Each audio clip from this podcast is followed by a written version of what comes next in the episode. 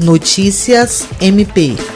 O Ministério Público do Estado do Acre, por intermédio da Promotoria de Justiça Criminal de Sena Madureira, obteve a condenação de três homens pelos crimes de tráfico de drogas e associação para o tráfico. Segundo a denúncia, assinada pelo promotor de justiça Thales Ferreira Costa, os réus mantinham um laboratório de produção de drogas em uma casa no bairro Bom Sucesso, em Sena Madureira. O local foi descoberto em maio deste ano, após acionamento da Polícia Militar por meio do 190. Em sua sentença, o juiz da vara criminal da comarca de Sena Madureira, Fábio Alexandre Costa de Farias, condenou Alexandro Lima da Silva e Alisson Lima da Silva a 12 anos e 4 meses de reclusão. Já Francisco Thomas Saldanha Umbato recebeu uma pena de 18 anos e 8 meses de reclusão. Somadas, as penas chegam a mais de 42 anos de prisão, todas em regime inicial fechado e sem direito de recorrer em liberdade. A Justiça também acatou o pedido do MPAC e determinou a perda do bem imóvel no qual o laboratório foi montado em prol à União